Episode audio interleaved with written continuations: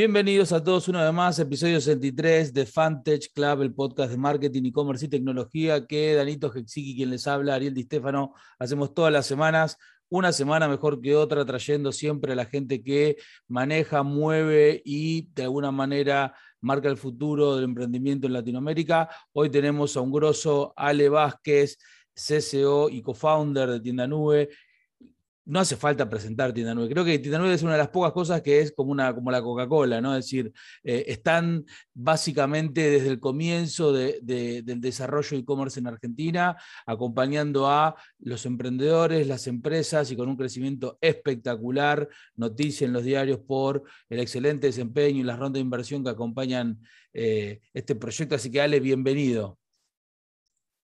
Gracias, Ariel. Un gusto y mil gracias por la invitación. Bueno, tenemos tantas preguntas que vamos a tratar de meterlas una atrás de otra porque nos gusta hablar a todos y se nos van los minutos. Vos sabés que yo creo que con, esto de la aceleración que trae la pandemia del e-commerce, eh, todos crecen, pero claramente hay unos que crecen más que otros y Tienda Nube parecería ser como ese caso de eh, emprendimientos que sabe aprovechar mejor aún las cartas que le toca jugar, ¿no? Entonces, ¿cómo ves los próximos dos, tres años eh, de e-commerce en América Latina y tienda nube insertado en esos, en esos dos, tres años? Bien, una, aclaración, te, diría que no sé si supimos aprovechar mejor la situación, creo que fue fruto del trabajo de 10 años que nos dimos cuenta en el contexto de pandemia teníamos un papel más importante y la, la verdad fue esa. Este, creo que si no, no lo podríamos haber hecho en, tan poco tiempo. Pero no me, no me desvío de, tu pregunta. ¿Cómo vemos el e-commerce en los próximos dos, tres años? A ver, para dar un poco de, contexto. Cuando arrancamos tienda nube, la penetración de e-commerce en lo que es el mundo del retail, o sea, de lo que es venta minorista, el e-commerce representaba eh, menos del 1%. Menos del 1%. hace 18 meses atrás, antes de la pandemia, era 5%, y hoy es 10%. Ese número es de Argentina, es similar en América Latina. Si miramos próximos 2, 3 años, eh, por lo menos vamos a estar hablando de 20%, pero todavía, todavía 20% es poco. Cuando miras en Estados Unidos, que están en el orden de 30%, y que China ya llegó al 50%. Entonces, va a acelerar, es difícil entender con qué velocidad, pero creo que lo que nos tenemos que poner todos en la cabeza es saber que eh, la venta minorista va a ser cada vez más online eh, va, a ser la mayor parte. Esto no quiere decir que el mundo físico o, el offline va a morir, no, nada de eso, se va a transformar. De hecho, nosotros vemos hoy clientes nuestros que arrancan 100% digitales con su tienda online y eh, después abren locales a la calle. Eh, entonces, vamos a ver, nosotros como consumidores vamos a tener una experiencia cada vez más integrada entre el online y el offline. Y en, definitiva va a ser una mejor experiencia para todos nosotros, ¿no? Claro, claro, claro. Seguramente hay mercados eh, mucho más maduros como UK con el 40% que van a marcar un poco hacia dónde hay que crecer y nosotros tenemos esta latinización de, eh, de todo lo que ocurre en Latinoamérica que le va dando unos ajustes. Entonces, hay otros jugadores ¿no? que, claramente quieren aprovechar este mercado, pero Tienda Nube es eh, nacido, criado y crecido en la región. Eh, ¿Cuáles son esas eh, características diferenciales que por haber nacido en la región crees vos que va a tener Tienda Nube para enfrentar a esos jugadores que seguramente van a ver esta región con buenos ojos porque una región con crecimiento que tiene proyección? ¿Cómo se diferencian ustedes en esa propuesta de valor? Bueno, un aspecto clave es cuando hablamos de comercio, la verdad es que es súper local, ¿no? El comercio. O sea, no sé, en, Argentina, digamos, tenés ciertas formas de, pagar por productos, por servicios. Eh, la logística también es muy particular. Tenés empresas internacionales, pero eh, hay, hay decenas, si no cientos de empresas que son locales o muy regionales, muy específicas, pocas que atienden todo el país. Lo mismo pasa en Brasil, Brasil lo mismo, o sea, Brasil con una escala aún mayor, pero es exactamente el mismo escenario. Lo vemos en México, tal vez México tiene un poco más de influencia de Estados Unidos, pero también eh, pasa lo mismo. Entonces, América Latina, hablamos de América Latina, pero después en cada país nos, nos damos cuenta que es muy, muy local. Entonces, nuestro foco es entender las problemáticas de emprendedores, de pymes, y de grandes marcas de cada uno de estos países. Nuestro foco principal es Argentina, Brasil y México. entender esas problemáticas no es solo de pagos o de logística, tiene que ver con todo lo que ese negocio necesita, ¿no? Desde cómo das a conocer tu negocio, o sea, parte de generación de demanda en la tienda o, de marketing, para hacerlo más amplio, de gestión con los diferentes canales de venta. Eh, en Estados Unidos, por ejemplo, el Amazon es el, es el marketplace, eh, digamos, indiscutido. En Argentina tenés Mercado Libre, pero después en Brasil tenés Mercado Libre y tenés otros players que son muy fuertes también. Entonces, ¿cómo nos conectamos a todos esos canales online y offline? y eso es muy, muy local. Entonces, creo que uno de, nuestros grandes diferenciales es, primero, crear una plataforma que sea simple para el negocio de Argentina, el negocio de Brasil, México.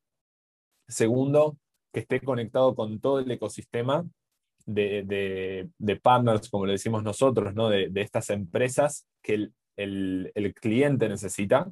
¿sí? Em, y después también, digamos, eso más del lado de plataforma y producto, como le llamamos, pero después también hay un componente de servicio. Eh, hoy, uno de nuestros diferenciales también es toda la parte de atención.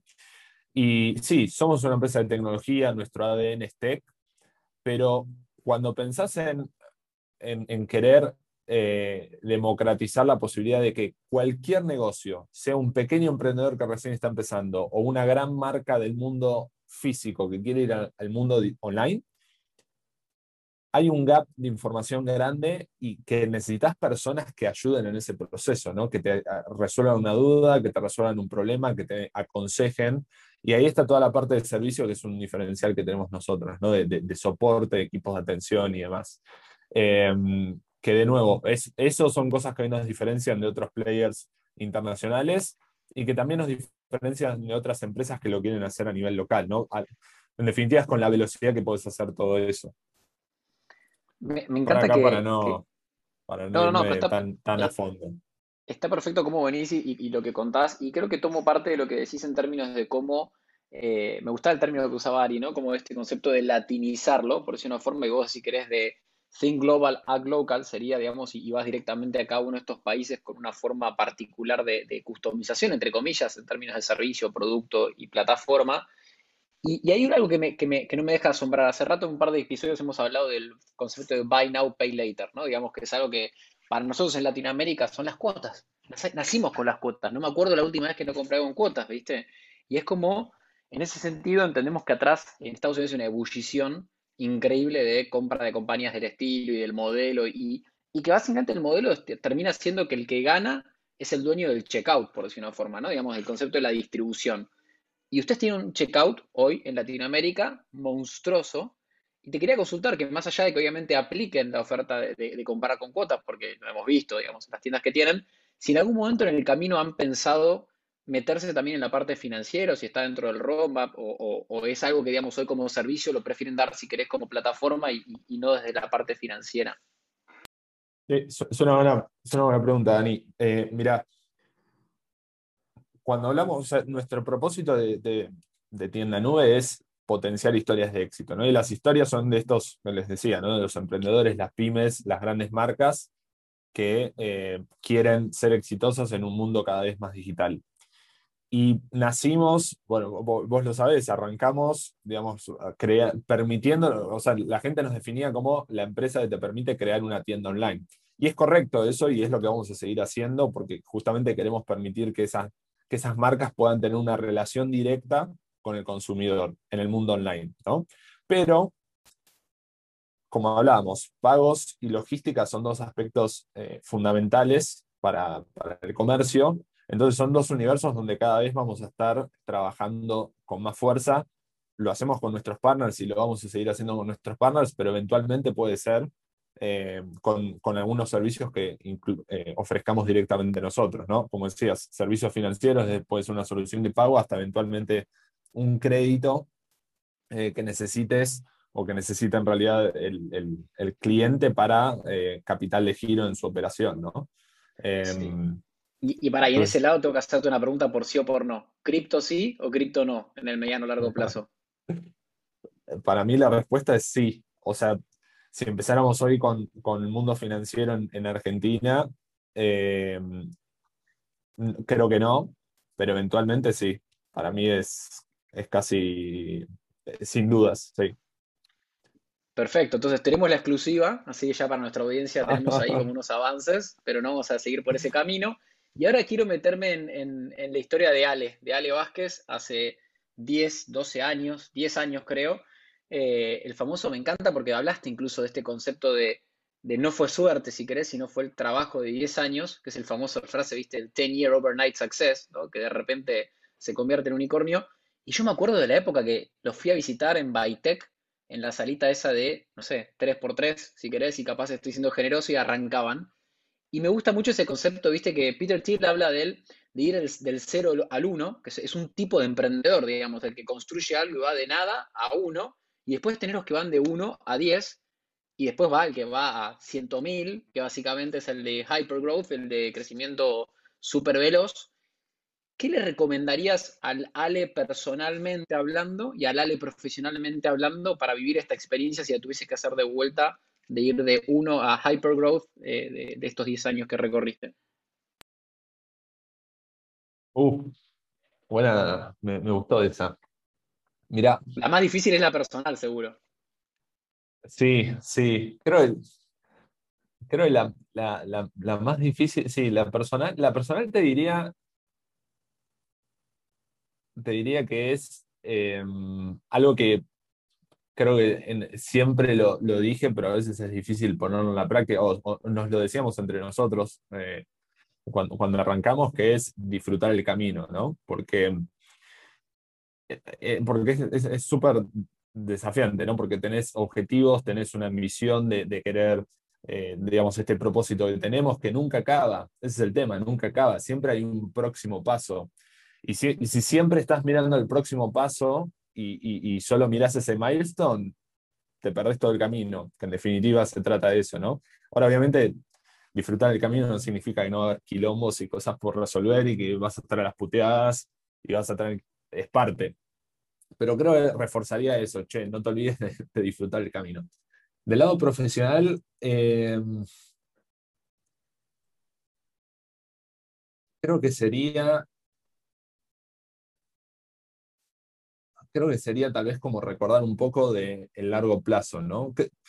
siendo, siendo honesto, creo que siempre pensamos bastante en el largo plazo, em, pero como no, no querer apurarse, creo que eso es, no querer apurarse a veces por el resultado de corto plazo em, y construir cosas que realmente entiendas el impacto que está teniendo, o sea, que puedas encontrar em, repetición, ¿no? Como que puedas entender que si haces A, B y C, vas a generar D y E de resultado, ¿no? Entonces, mucho foco en eso, en entender qué acciones generan qué impacto.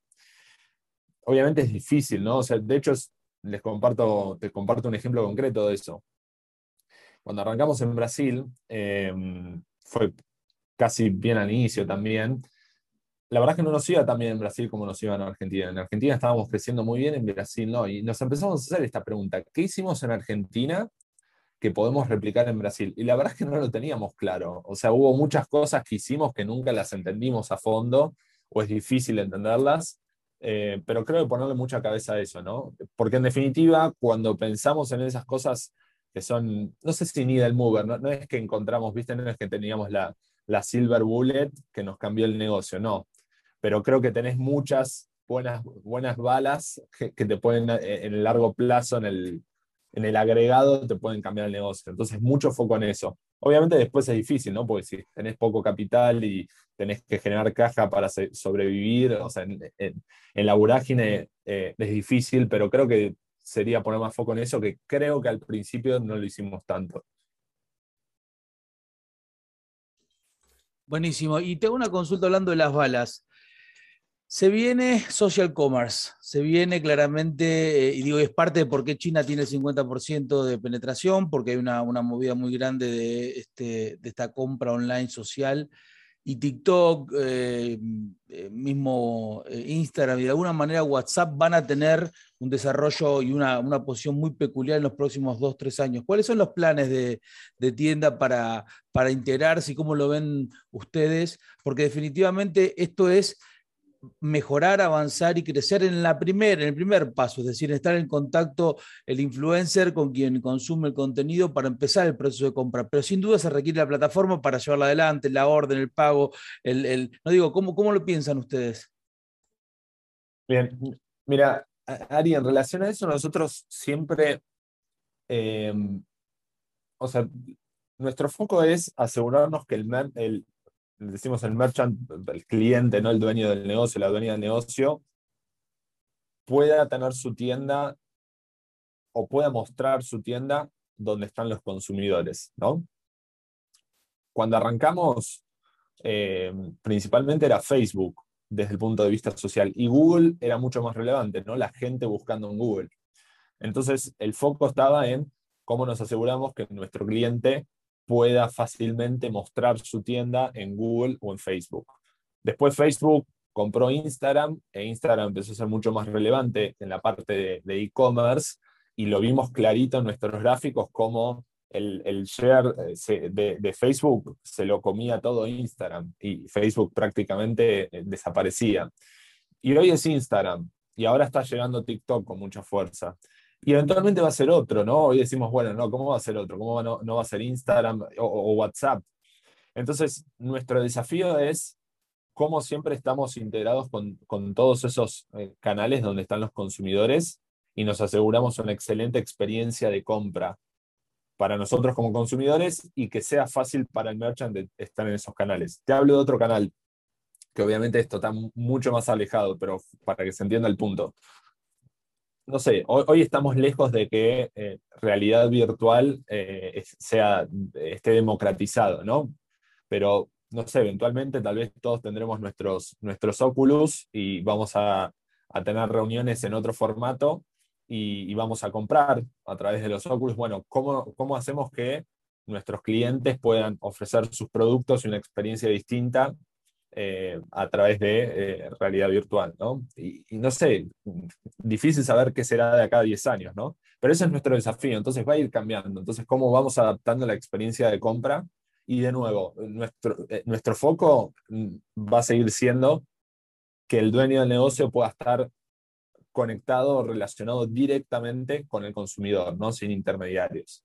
Me consta porque yo que lo sigo desde Cemento, diría alguien acá en Argentina, para que los escuchan en Latinoamérica, Cemento es donde las bandas de rock tocan cuando apenas empiezan a salir, eh, cuando, cuando arrancó Tienda Nube, que muchas de las primeras tiendas que, para clientes y propias que hicimos en Nube, era la única plataforma que te permitía muy fácil, con tres clics, poder no solo hacer campañas de email eh, directamente, sino también publicar, como decías muy bien, en Facebook en Instagram y, darte esas herramientas. Así que coincido que ustedes siempre tuvieron eso en foco.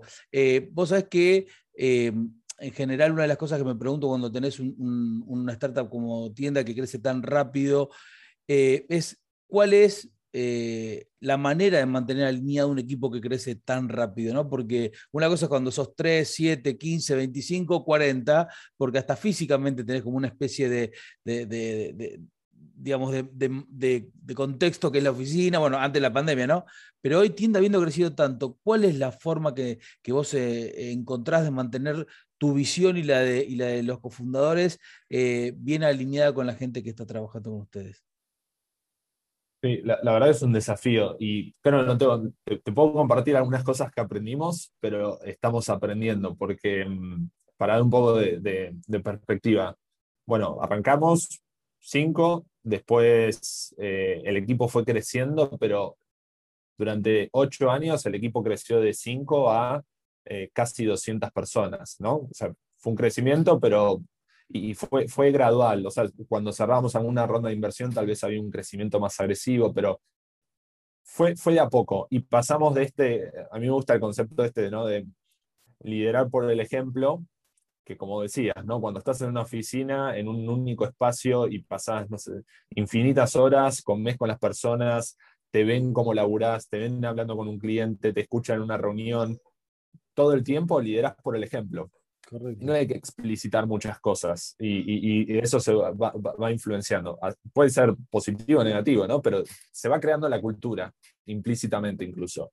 Ahora, a nosotros nos pasó algo que creo que fue bueno, que muy rápido abrimos en Brasil y ya tuvimos el desafío de tener equipos en diferentes lugares. Entonces, incluso en diferentes idiomas y, culturas, entonces como que nos obligó a empezar a formalizar un poco todo eso.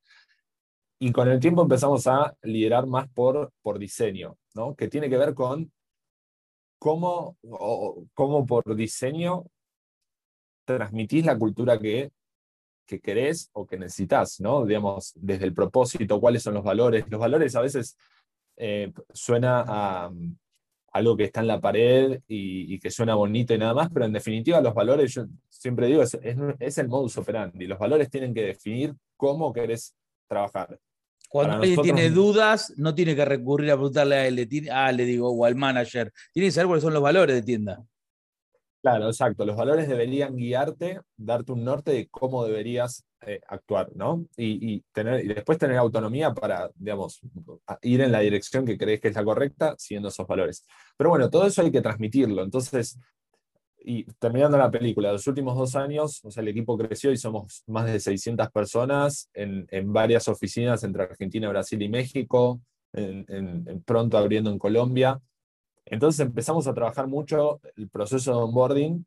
Eh, cuando se suma una persona hay tres meses donde una parte muy importante es conocer la cultura, conocer la historia, conocer clientes, no importa en qué rol estés, hablar con clientes para que entiendas para quién estamos trabajando en definitiva.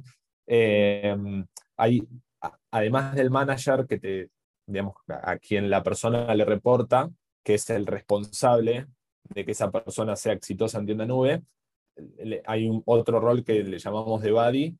Esa persona puede ser cualquiera de la compañía, la condición que tiene que tener es que sea una persona que transmita la cultura nube y te pueda guiar, te pueda complementar, perdón, pueda complementar en realidad el manager de esa persona, ¿no? Entonces, todos estos elementos, otro ejemplo, eh, cada tres semanas hacemos una, lo que llamamos una all hands, es una reunión, todo el equipo, toda la compañía, Hacemos, hoy la estamos haciendo separado, una en español y otra en portugués, pero si no haríamos todos, todos juntos, donde contamos con transparencia total cómo viene el negocio, desde resultados hasta problemas que tenemos, eh, mayores desafíos, noticias importantes. Y hay un espacio de preguntas que la gente pregunta lo que quieren. Posta, preguntan lo que quieren. Y respondemos todo. Eh, estoy mencionando estas cosas la verdad que es difícil tal vez contarlo en, algunos minutos, pero como todas estas cosas son, creo que el punto es, ¿cuál es el problema que tenés y cómo lo querés resolver por diseño? Entonces, la All Hands que mencionaba, ¿cuál es el problema que queremos resolver? Queremos resolver el problema de que todo el mundo entienda cómo está el barco tienda nube. Desde el negocio, parte financiera, mayores preocupaciones que tiene el management, y que la gente tenga un espacio para escuchar respuestas directas del management. Y en el medio estás bajando también transparencia, ¿no? Porque digo, que 600 personas del equipo tengan la capacidad de preguntar abiertamente una pregunta sin tener guía, digo, es transparencia pura. Sí, sí, tal cual. Eh, que de hecho es, uno, no, no, así, pero uno de nuestros valores es eh, decir lo que pensás, ¿no? que tiene que ver mucho con transparencia, pero lo llevamos a la acción, ¿no? Esto que te decía, decir lo que pensás, o sea, si crees que la estamos cagando, claro. Eh, o si eh, no te sentís cómodo, cómoda con, el laburo que, estás haciendo, decir lo que pensás. O si ves un error y lo querés solucionar. También, tal cual. Entonces, esos son algunos elementos que nos ayudaron a, como decías, esto de transmitir la cultura, mantener el equipo alineado, pero de nuevo, la verdad que estamos aprendiendo, porque el equipo está, sigue creciendo a una velocidad eh, muy rápida, entonces tenemos que seguir mejorando y cambiando algunas de estas dinámicas. Increíble la cantidad de aprendizaje que te lleva a cada etapa de, este viaje, Ale. Tengo que, para ir cerrando y agradeciéndote todo este tiempo y el know-how que nos estás contando y todo lo que nos has respondido, tengo una pregunta que generalmente le hacemos que va o trata de ir a un costado más personal, y es, em, ¿quién te inspira? ¿Quién realmente te inspira? Hoy, ¿eh? No, no, no esa inspiración, viste, de, de cafecito, de sobrecito de café. No, no, no, no. ¿Quién te inspira? Hay mucha gente que dice, no, yo me inspiran mis hijos, me levanto todos los días y por ellos hago cualquier cosa. Digo, pero a vos, sale, ¿quién te inspira? ¿Quién me inspira? Em, mira,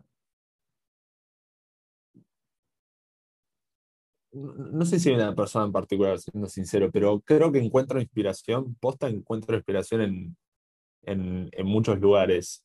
Algo que me inspira mucho y que yo siempre hablo, ¿no? Es como la nafta para el día a día, son nuestros clientes.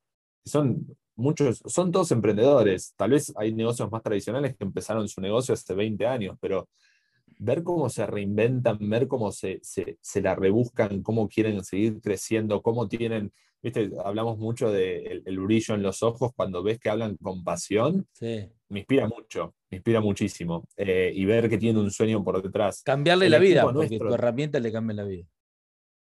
Sí, pero más allá del impacto nuestro, como me inspira escucharlos y ver cómo, viste, están apasionados por lo que hacen, eh, me encanta.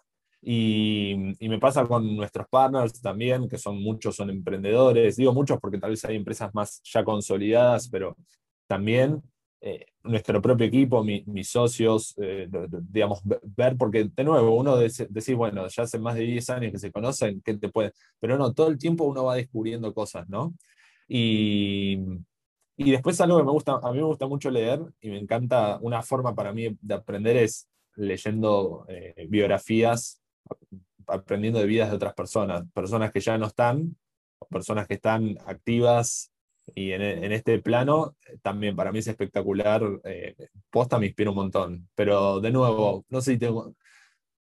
Creo que de todos uno puede aprender algo y creo que es importante encontrar un camino, ¿no? Tal vez antes decía, no sé, cuando leí la biografía de Steve Jobs, era, bueno, e, es Steve Jobs. No, no es Steve Jobs, soy yo y voy tomando elementos de diferentes personas y, y, voy creando mi propio yo, ¿no? Y, y, creo que todos tenemos que hacer eso, ¿no? Y no, no tomar a alguien como el, emprendedor o la emprendedora ideal, porque no, en definitiva no existe. Gran mensaje, Ale, para terminar esto, porque finalmente todos miramos distintos espejos y seguramente muchos hoy te están mirando a vos y sos, sos espejo de muchos, pero finalmente para dibujar la forma de uno, ¿no? De llevar adelante esto y de crecer y de investigar. Así que estamos súper agradecidos, Ale, que hayas dado este tiempo que sabemos que es muy valioso para que tanta gente en América Latina escuche y sepa un poco del caso de éxito. Te agradecemos haber participado y a todos ustedes que están escuchando, nos vemos en el próximo episodio de Fantage Club. Nos pueden encontrar en arroba Fantage Club en las redes y vamos a estar obviamente como siempre, acompañándolos semana a semana con nuevos casos de éxito en Latinoamérica. Gracias, Ale. ¿eh? Gracias, Ali. Gracias, Dani. Hasta la próxima.